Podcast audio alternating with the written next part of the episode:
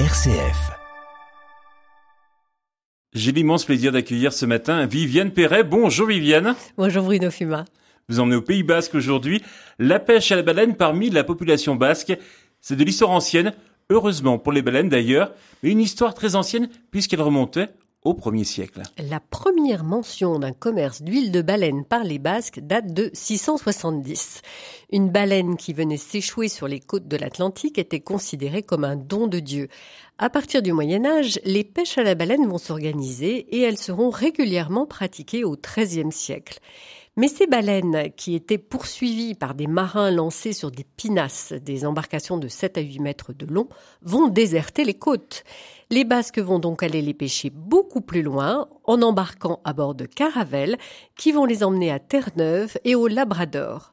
Une activité lucrative bien implantée, puisque pour vous donner un exemple, à Saint-Jean-de-Luz en 1600, vous aviez environ 3000 marins employés sur les baleiniers car la baleine était une source inépuisable de produits divers. Dans la baleine, rien ne se perd. La graisse sert d'huile d'éclairage pour la fabrication des cosmétiques, des bougies, elle sert aussi comme lubrifiant.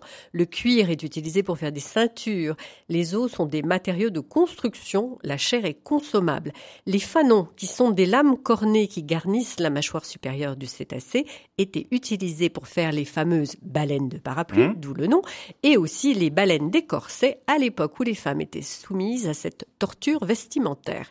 Et puis bien sûr, l'ambre gris, une concrétion de l'intestin du cachalot qui servait à fixer les parfums. Mais Viviane, la concurrence va freiner cette activité.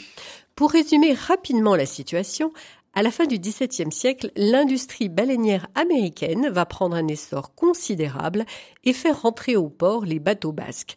Il y aura quelques tentatives de relance du côté français, notamment sous le règne de Louis XVI, mais en 1868, le dernier baleinier battant pavillon français rentrera définitivement au port. Il nous paraît évident de classer les baleines avec les dauphins et les marsouins dans l'ordre des cétacés, c'est-à-dire des mammifères à sang chaud qui respirent grâce à leurs poumons et qui allaitent leurs petits, mais jusqu'au XVIIIe siècle, on les considérait comme des poissons. L'industrie baleinière est en régression, Viviane, mais la situation ne profite pas pour autant aux baleines. La cote d'alerte est effectivement largement dépassée. En 1940, par exemple, on dénombrait 300 000 baleines bleues. Il n'en reste plus que 2000 aujourd'hui. Il est vrai que la pêche est beaucoup plus réglementée qu'il y a des quotas, mais la pollution n'arrange rien et malheureusement, le nombre de cétacés dans les océans est à présent très faible. Merci Viviane de nous alerter sur le sort des baleines. On aura le plaisir de vous retrouver la semaine prochaine pour le saviez-vous? La semaine prochaine.